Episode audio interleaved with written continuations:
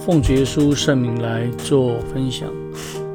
在世上我们会有苦难，但你们可以放心，我已经胜过世界了。在主里面有平安，虽然苦难会让我们失上健康、财产、快乐、亲人等等的，但我们有主可以依靠，并且能够在神所安排的苦难当中，火炼出精金般的一个信心，就诚如但以理的三个好友一样。主耶稣对门徒说：“在我里面有平安，在世上你们有苦难，但你们可以放心，我已经胜了世界。”这个记载在约翰福音十六章三十三节里面。所以我们可以看出，或是了解，当主耶稣被钉在十字架的时候，他已经胜了世界。并且超越了死亡，超越了阴间。当始祖犯罪被赶出乐园的时候，罪从一人入了世界，人亏缺了神的荣耀，所以在这种羞耻感里面，人生的写照就是劳苦愁烦，转眼成空。因着罪的一个缘故。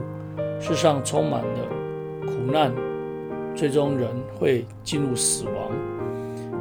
有人信主是为了今生的啊平安，却不知信徒也会有苦难。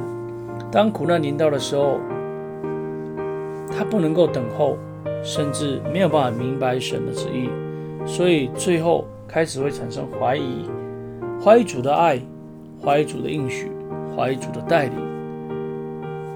满口怨言，终失信心而远离真神，不能得救，枉费来信靠神，这就何等的可惜！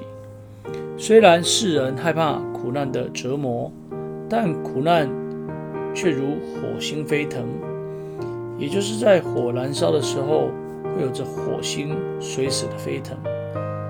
那这样的一个苦难，不知什么时候会近身，但基督徒。若能够生民主的话来了解，在世上我们会有苦难，而且这个苦难是命定的。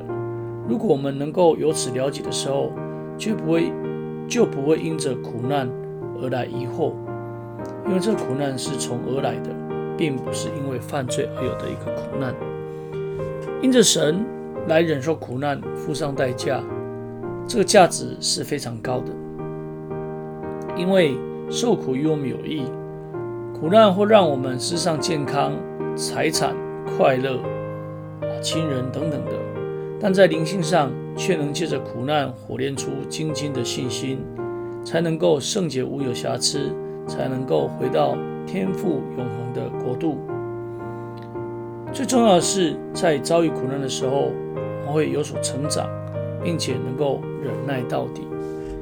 所以保罗在铁萨罗林家的前书里面特别在写道，他担心有人被诸般患难摇动来影响，所以他写信打发提摩太前去，期盼他们能够了解受患难受患难原是命定的，因为我们进入神的国必定会遇到许多艰难。所以，在世上我们会有苦难，但是在心里或是在灵里会有永恒的平安。感谢主，今天的分享就到这里，将一切荣耀归给天上真神。阿门。